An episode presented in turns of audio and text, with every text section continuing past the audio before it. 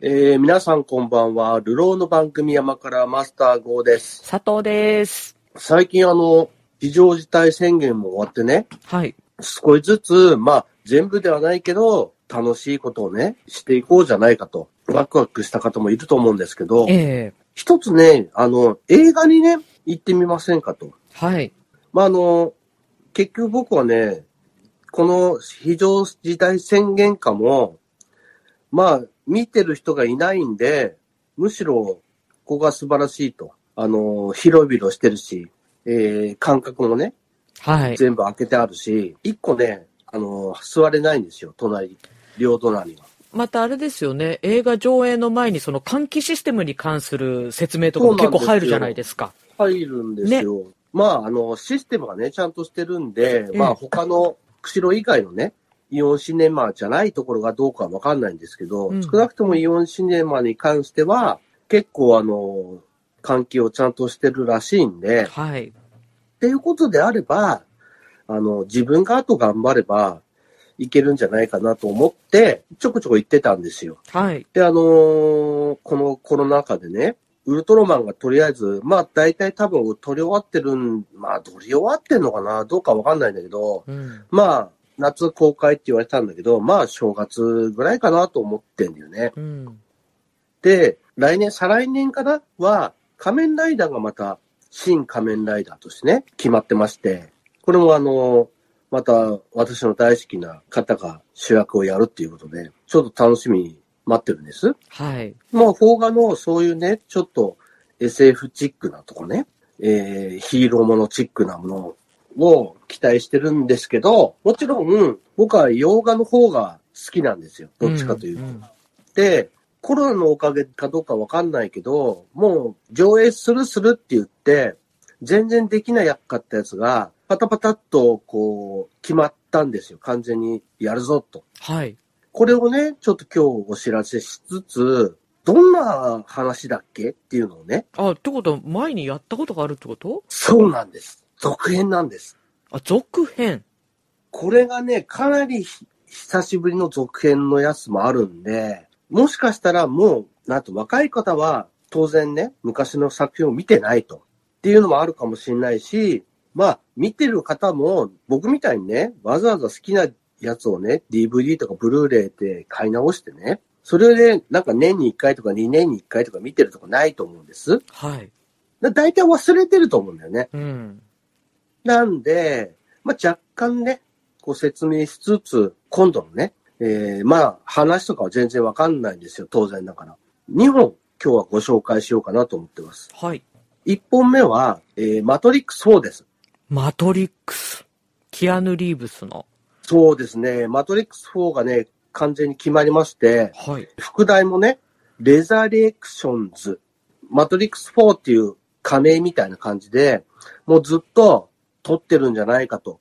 って言われててうん、いや、撮ってませんみたいな感じだったんですけど、うん完全に撮ってたことが明らかになりまして、普通、まあアメリカとかで公開した後日本で公開するんです。はい。だから、例えば半年とか1年ぐらい開くるんですよ。うんうん。何でも大体ね。ところがこれね、まあ、マトリックス自体の問題なのかちょっとわかんないんだけど、全世界同時公開と。おー珍しいですね。珍しいんです。うん。こうなるとね、日本が有利なんですよ。時差的な問題で。そうなんですよ。日にち決まってるってことは日本が早いんですよ。はい。そうですね。極東なんでね。うん。いずる国なわけですよ。はい。なわけで、こうチャンスなんで、こうみんなでこう見に行きませんかと話なんですけど、公開日がね、12月22日らしいですね。平日ですね。そうなんですよ。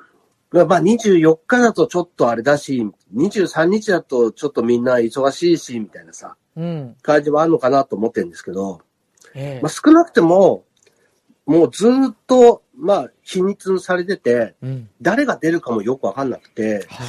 だから、続編って結構経つじゃん。時間もね。はあ、そうですね。あの、初期のその3作から、うん。かなり時間も経つんで、誰出んだろうみたいな。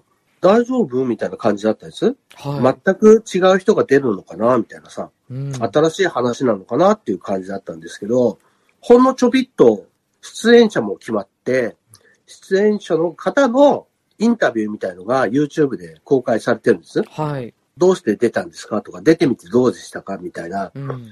感想みたいのを、まだ映画見てないのに聞かせるっていうね。うん。ちょっと面白い手法で来まして。はい。まあ、キアヌ・リーブス OK でしょはい。で、女の人いたじゃん。えーもう全然私、マトリックス分かってなくて、一回見てないのかね一回ぐらい見たような気がするんですけど、分かんなかったんですよね、多分ね。内容。あーそのね、説明もちょっとします。はい。で、いつも一緒に出てた女の人、この人も出ます。ただね、つるっぱげのさ、黒人の方いたでしょ。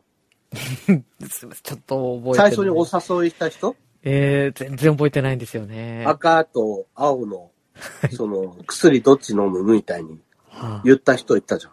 いましたかその人だけ、その人は出ないんですよ。あ出ない。ああ。出ないけど続編なんで、続編らしいんですよ。だから出なきゃダメなんですよ。ってことで、この人はね、役が変わってます。やる人がね。なんで、ちょっとどのぐらいうん自分たちでそれが納得できるかちょっとわかんないんだけど、はい。ほぼね、見てる感じ、キャストは変わってないんですよ。まあまあ役の人は変わってないんで、まあなんとかなるかなとうん。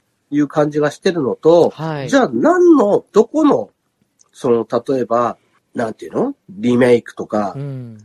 続編なのと。で、1はね、そのまま使うらしいんです。要するに、2と3を、とりあえず今回バッサリ切って、1の続編。へえ。 4ではあるんだけど、1の続編。うん。 2と3の流れに行かなかったっていう、多分、話の続編になると。うーん。だから、あくまでも1はその前提としてあって、1の続編ですよ、という加藤らしいんですよ。うん。ただこれね、かなり、まあその、なんていうの、公式な発表なんだけど、それどういう風にするのかな、みたいな。うんのがわかんないんですよ、全くね。まあうん分かっちゃったらどうかと思うからしょうがないんだけど。で、佐藤さんなんかは今全くマトリックスを見たはずだけど覚えてない。まあそれで当然なんですよ。一回しか見てなくて、うん。そんなね、30年も近い昔のね、まあ20年ぐらいですかはい。 ?20 年近く前ですからえ、え覚えてなくてもしょうがないんですよ。もうなんかあの、稲葉馬みたいなポーズあーあれしかも記憶ないそうですね、銃を避ける、弾を避けるってやつね。そうそうそうそうそう。あれしかない。これ基本的にそのすごく、まあ、スタイリッシュだし、ええ見たことないアクションが多かったんですよ。はい誰も。うん。新しい技術で撮ってね。で、出てる人たちも基本的に本来アクションスターでも何でもない人たちがやってたんですよ。ほ今やりキアヌ・リーブスはもうアクションスターのね、申し子みたいな人になってますけど、それは、その、その後のね、人生の中で、彼が本当にあの、スワットとかの練習とかね、もう積んじゃって、本当になんか戦える人になっちゃったんですよ、実はう。。ほその、武術もそうだし、銃器の扱いもそうだし、その、戦闘の、あの、連携とかもそうなんだけどう。、はい。もうあの、いろんなビデオが出てるんでえ、え探してもらうと見れると思うんですけど、全部本当に習得してるんですよ。はい。映画のためでもあるんだろうけど、趣味であの、習得しちゃって、もう戦争行けちゃう人なんですよ、今。いや、そうなんだ。銃器の扱いとかももうプロなんですよ。へえ。銃器を撃てるね、えー国にいるから、ただ撃ってますとか、撃ったことありますとか、持ってますとか、そういうレベルじゃなくて、え特訓してるんです。へえそういうスワットとかのところで教えてるような人のところに行って、同じように練習をして、全く遜色なくできてるんですよ。ええだから、映画やった時に、説得力が全然違うんですよ。はあ、なるほどね。それは、昔のキアヌじゃないわけですよ。うん。その20年経ったキアヌなわけでしょおーだから、今回その、マトリックスの映像的なアクションも確かにはい、期待してるんだけど、え今の最新の、あれで言うと、ジョン・ウィックの3くらいだったと思うんだけど、もうすごいんですよ、今のアクション。アクションっていうかね、本当にね、なんかあの、演習見せられてるみたい。リアルって感じですね。リアルですね。何十人もと戦うんだけど、えまあ、一向に負ける気がしない、本当に。そのね、すごい人が、実際にそのマトリックスでまたアクションするときに違うわけじゃないですえ。か。はい。もう体に20年やって染みついてるアクションをね、うん、うん。さらに磨きがかかってるわけですから、はい。これがまず楽しみだなと。うん。で、元々の話って、佐藤さんさっき全然覚えてなかったみたいですけど、です。例えば、なんかさ、起きて佐藤さん目覚めてね、えなんかちょっと目覚めが悪いなとかえ。、うん。なんかちょっとこう違うなとか思う時ってありませんかありますね。うん。で例えば、まあ普通に生活してて、あれこれ見たことあるなと。これ俺、私やったことあるなと。うん。この場面に遭遇したことあるはずだなと。で、感じたことありませんかデジャブ感ですかそうです。ほそのデジャブっていうのがなんで起こってるかっていうのを説明していた映画なんですよ。う。へえ、ええデジャブに理由この世の中は、うん。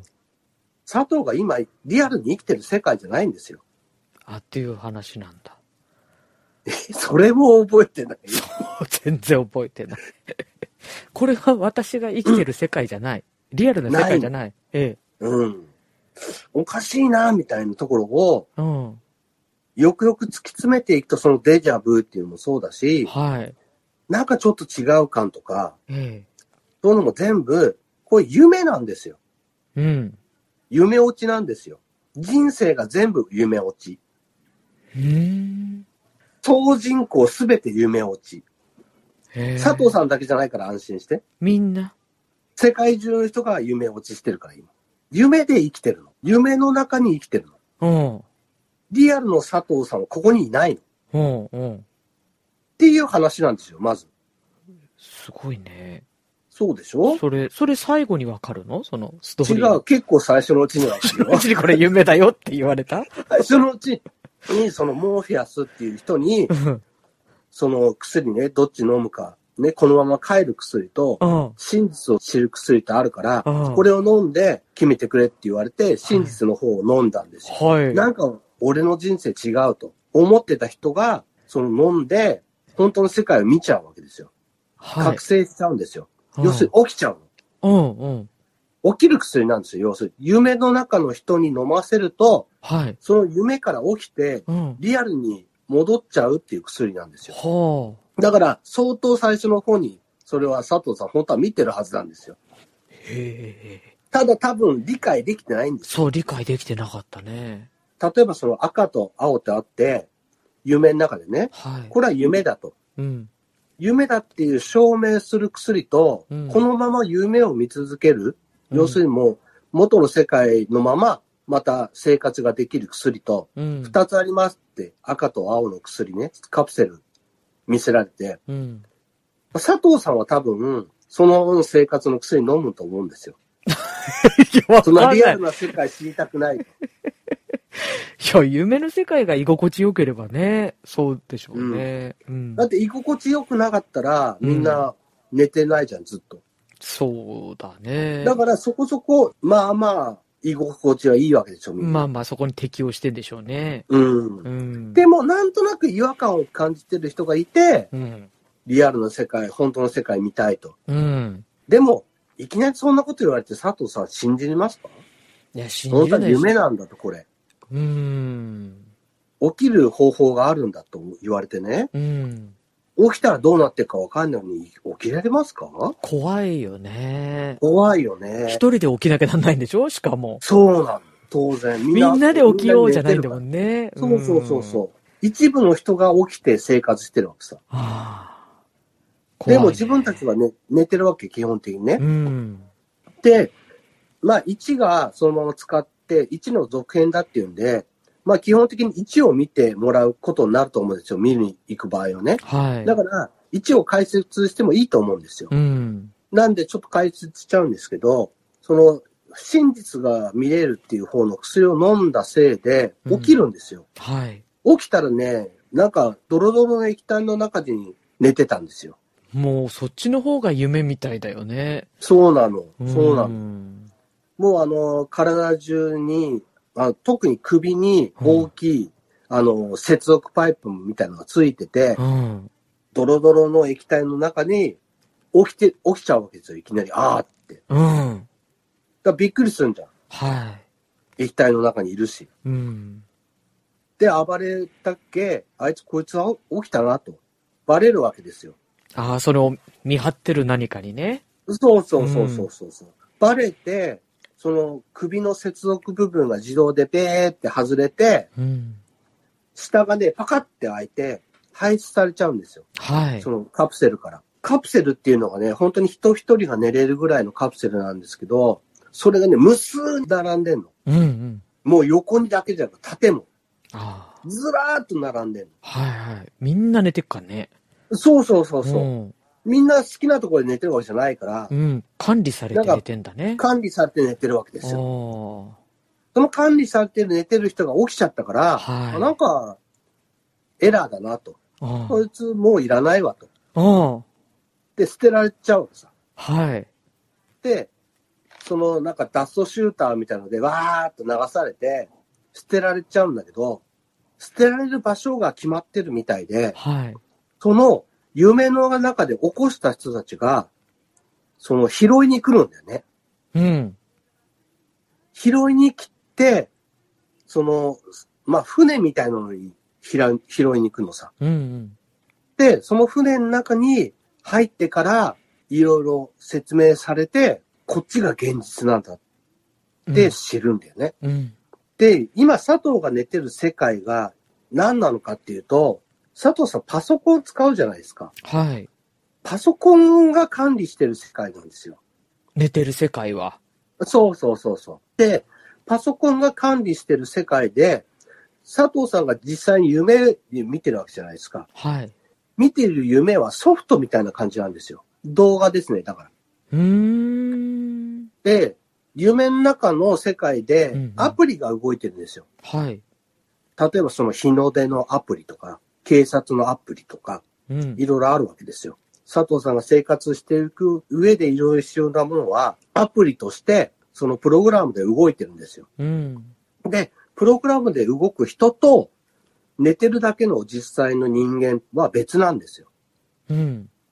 で、その実際に起きた人間も、今もう夢に戻れないわけでしょはい。起きちゃって、繋がれたのがさ、外れちゃったから。うん。で、実はみんなを起こそうとしてるの。うん。秘密結社の人はね。はい。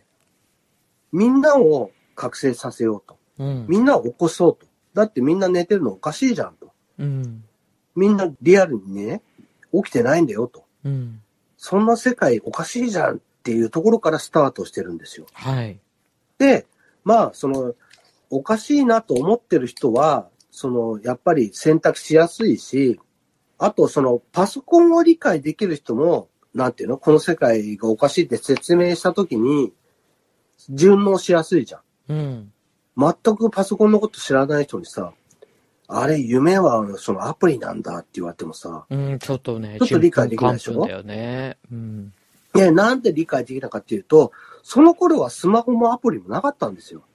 そうだよね。だって20年ぐらい前でしょ。そうなの。Windows98 ぐらいかな。まだじゃあ iPhone とか出てない出てないの、出てないあの。あ。まだガラゲーなの、みんな。すごいね、その時代にこの映画。だから全然理解できてないんだと思 う。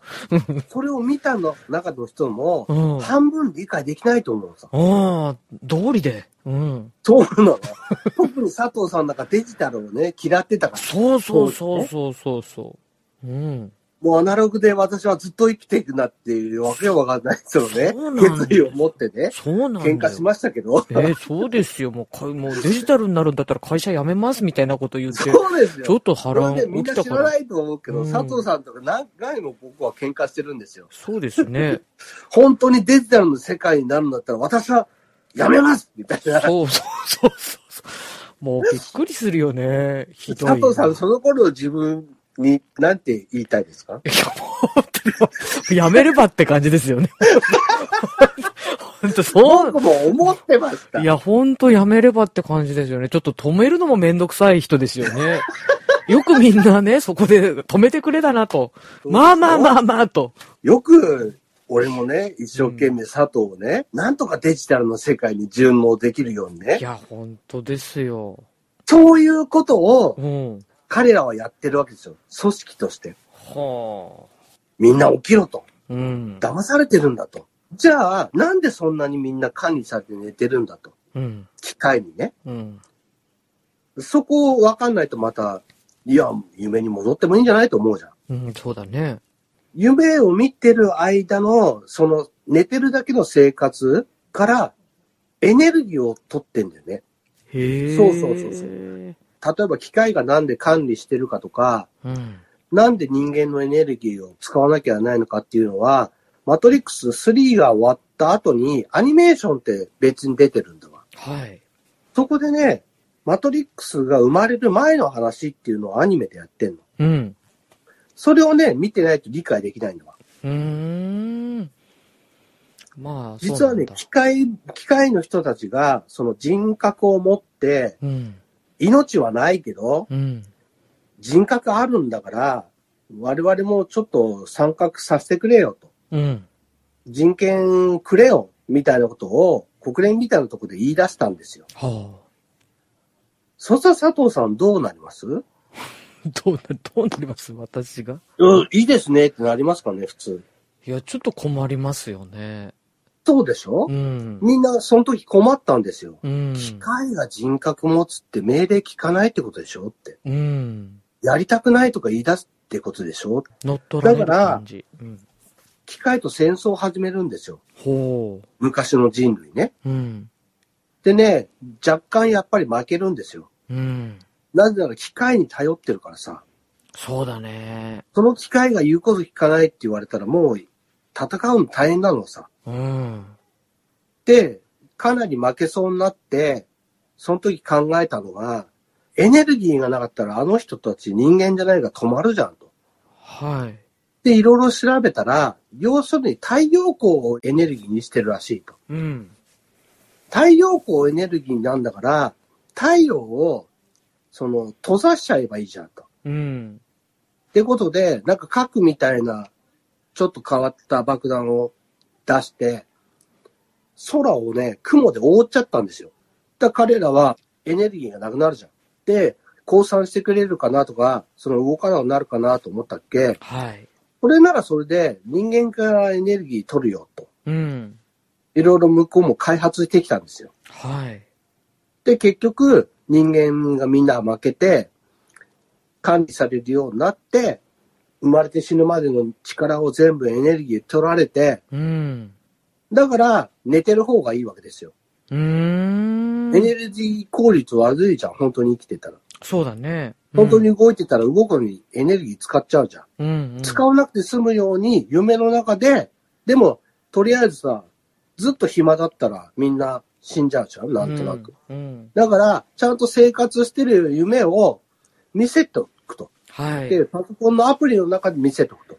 はだから本人たちはずっと生活してると思ってるんだけど、うんそのデジャブとかそういうのも、そのパソコン側がアプリに干渉した時に、あ。うん。ちょっと巻き戻ったりすると。その、ここに介入しましたよって、ちょっと、ちょっと見るねってなった時に、うん。ちょっと見るねだけじゃなくて、そのままスッと過ぎるはずの時間がたまにちょっとずれたりすると。うん。うん。だからデジャブって起きるんだと。うん。うん。そういうなんか細かいところが、なんとなく自分たちが今体験してる、だから、うん。あれってそういうことかよ、みたいになっちゃうわけですよ。なるほどね。そっかそっか。こう見てるこっちもね。うんあれだよ、そっか、俺、ね、寝てるんだ、みたいなさ。それが分かっちゃうとね、うん。意外と面白いはずなんですよ、あの映画。ああ、そうなのね。で、結局、起きなきゃダメだよってなって、その、なんで、そのモーフィアスっていう人が、そういう組織を運営してるかっていうと、うん。パソコンのハッカーの有名な人だったんですよ。うん。パソコンいろいろなんかこうやっていくうちに、どうもこの世界おかしいって、だってデジタルが作ったアプリの世界だから、うん。アプリほんそのものを見ていくと、おかしいことに気づいちゃったわけなんですよ。うん。うん。このアプリなんだろうとか、うん。おかしいことに気づいちゃったから、リアルの世界があることに気づいたんですよ。うん。で、リアルの世界にあることに気づいて、リアルにその起きてしまったっけ、その囚われてない人が地下に生活してることを知ったわけですよ。はい。そんで、みんなが囚われてるわけじゃない。ほうほうほ大多数は囚われて、その乾電池みたいになってんだけど、う。うんみんながそうなわけじゃないのさ。うん。うん。実際に生きてる人たちもいるの。ほうほ要するに、そのプラグで繋がれてないで生まれて死んでる人が地下に生きてるのさ。う。ほその人たちと連携して、みんなを起こそうとっていう活動をしてるんだよね。う。それが、あの、マトリックスの一番最初の話ですね。う、そうです、そうです。うんうんまあ最初でもあり、3まで続いてる話。まあ、1から3までってほとんどシームレスだし、期間も空いてないんだよね。うん。うーん。話。の中で。うん。起きてそのままの世界で終わるまでを描いてるんで、うん全くその間に例えば何年経ってるとか、そういう続編ではないんですよ。へー。で、結局、ニトさんの中で何をしてるかっていうと、ネオっていう人は、まあ、キアヌ・リーブスね、うん。は、その救世主なんだと。っていう風にモーフィアスは言ってんの。はい。で、救世主ってどういうことだろうっていうと、そのアプリあるじゃん。はい。で、たまにさ、預言者とか、その霊能者とか、そういう人出てくるでしょはい。リアルに今ね。うん。リアルじゃないんだよ、この世界ね。うんうん。リアルじゃないんだけども、今見てる斎藤の夢の中でたまに出てくるじゃん。はい。そういう人たち何だろうっていう話もあるのさ。うんうん。そういう人たちはアプリです。本当はリアルな人間じゃないんですよ。はい。アプリなんですよ。うん。要するに、そういう人たちがちょっと本当の世界とかのことも含めて、リアルな予言をくれるんですよ。うん。一言ぐらいしかないの、その代わり。いろいろ全部教えてくれるわけじゃないの。うんうん一言だけ予言をくれるんですよ。うん。うんで、、モーフィアスっていう人は、救世主が現れると。うん。で君は救世主をサポートする役なんだと。ってうん。言われて、そのために一生懸命頑張ってるんですよ。キアヌさんがね。キアンさんは救世主。あ、キアヌさんは救世主。そうそう、モーフィアスさんは、すごい有名だったハッカーで、みんな、みその界隈の人は知ってるんだけど、うん。でもあなたは救世主じゃないと。うん。あなたは救世主を見つけて、サポートする人だと。っうん。て言われて、俺にも役割はあると。うん。っていうことで頑張ってるんですよ。で、キアヌさんは救世主として、そのモーフィアスに選ばれたんですよ。お前がきっとそうだと。うん。お前救世主だからって言われるんですよ。うん。佐藤はね、救世主だと。うん。頑張ってくれって言われてね。佐藤さん頑張れますか割とその気になる方だね。疑問がない。うん。なんかそうやって言われたら、うん、特になんか深く考えずに、そうなんだ、と思って、とりあえず全力尽くすよ。ああ、なるほうど。ん。佐藤が選ばれたらよかったんでね。寝てたから選ばれなかった私、映画館でも。そうなんだよね。うんキアヌに選ばれちゃったんだよそうね。か。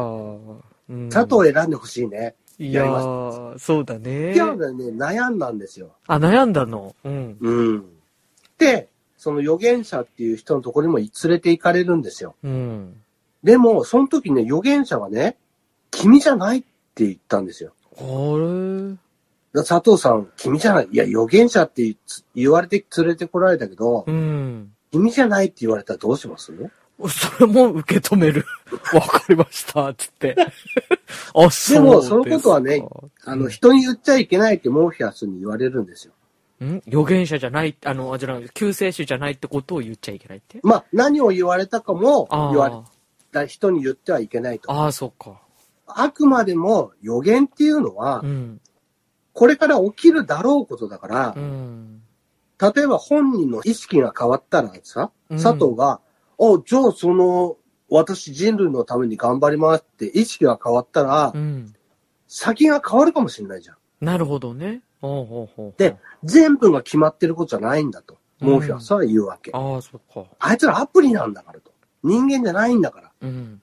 言っても全部を決められるわけじゃないんだと。あだから、それは自分の胸にしまっておけとあ。あ言われるけど、悶々としてるわけですよ。うんいや、俺じゃないって言われたんだよなーってあ。思うわけですよ。うん。でも、一生懸命頑張ってる人はね、みんな、彼はもう救世主だからって言うわけですよ。そっか。なんかもう、いたたまれない気持ちになるわけじゃないですか。うん。そういう話です。そういう、一あたりまではそういう 話。そういう話。うん。うん。そっか。ずーっと救世主だ、救世主だってみんなに言われて、で、その片鱗も見えてて、うん。で、それがあって、周りの人たちがみんな、あいつもしかしたらモフィアスが言う通り救世主かもって思うわけですよ。はい。で思えば思うほど本人は違うって言われたかったからね。うん。いや、でも俺違うって本当は言われたんだよねって言いたいけど言えないわけ言えですよないもんね。うん。それもやるね。また、みんなが期待してんのにさ、うんいや、俺違うからって言え、言いづらいじゃん。ああ、それ一人で抱えるのちょっと辛い案件だな。そうでしょうん一はね、そういう話なんですよ。うん。で、最後、一のラストは、救世主だって言われて頑張ってるところに、じゃあ俺ちょっと頑張ってみるわと。うん。モーフィアスがね、捕まるわけですよ。はい。敵にね。うん。で、それを助けに行くと。でも、敵にはね、その、アプリだから敵は。うん。アプリだからこそ、弾なんかよくれるわけですよ。はい。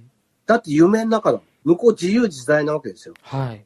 こっちは夢だって分かってないからさ、弾が当たったら死ぬと思ってるわけ。うん。だから弾が当たったら死ぬの。はい。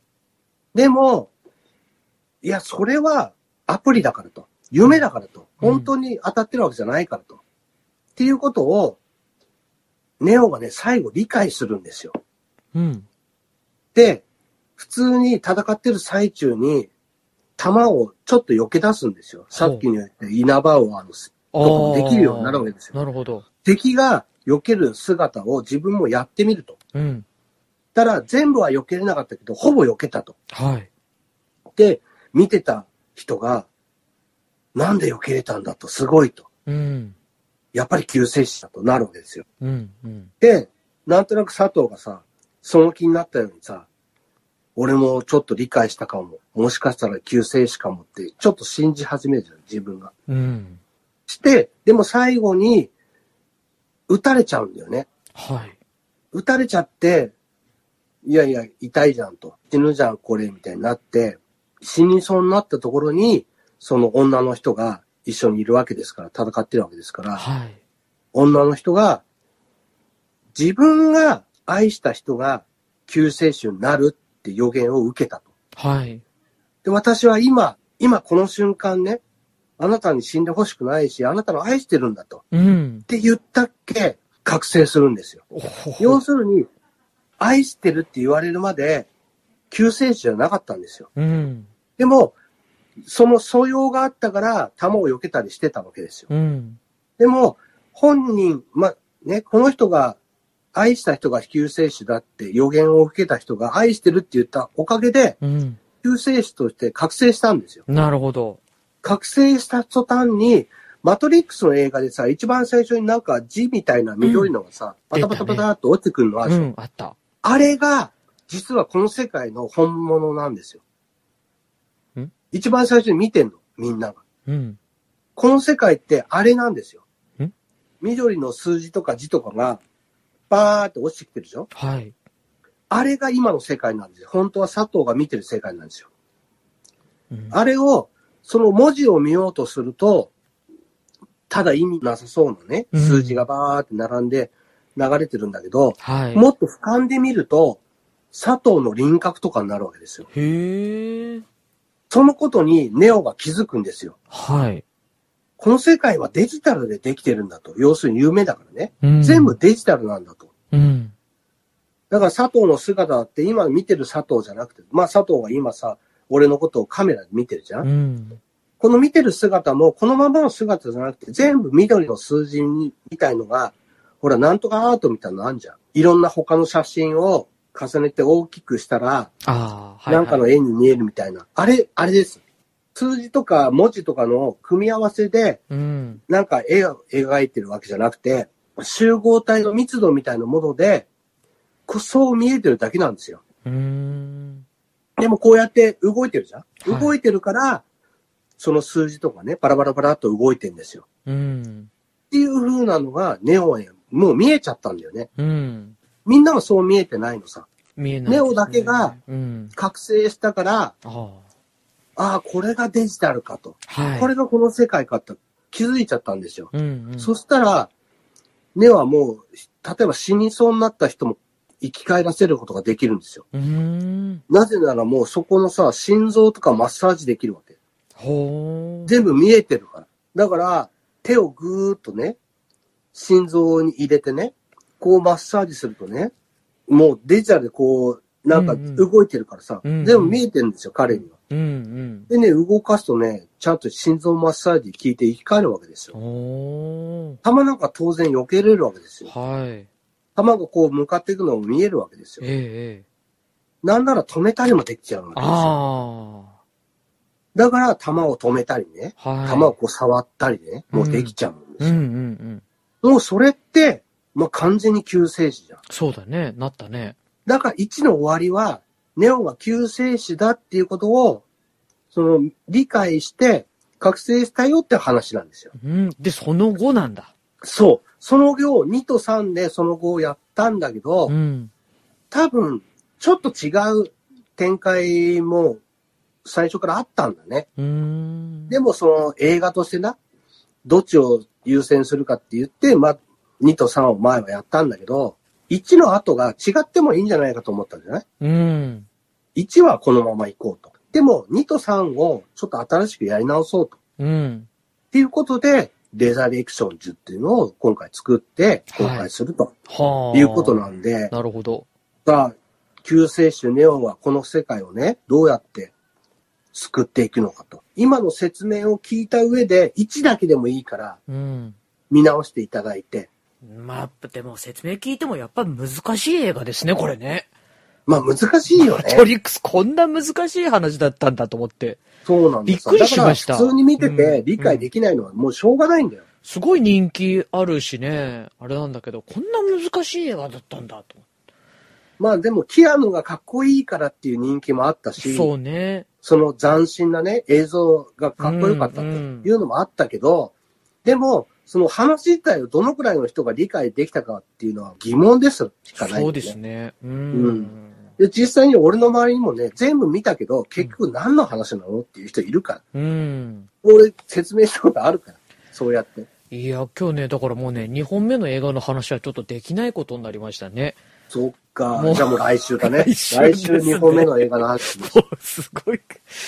こんなボリュームあると思わなかったんでね、ちょっとびっくりしました。はい。もう、とりあえずその、12月の末にうんう、ん。レーザーリクションズはいっ。ていうのが、あの、公開になるんで、うん。これはもう命番に見た方が、うん。世界で一番早い可能性もあるからね、そうですね。うん。うん全世界同時公開ということで。見ていただきたいと思いますから、はい。わかりましたち。ょっとみんなで頑張ってね、見に行きましょうよ。まずは1からだね。まず1を見ておいてください、その間にね。うんはい。はいまず1を見ることからね、すべてが始まりますんで。はい。まず1を見て、もう一回今の説明を踏まえてええ、ええ。見ていただいて、はい。ああ、そういうことかっていうところまで、まあ1の終わりまで今説明したからさ、はい。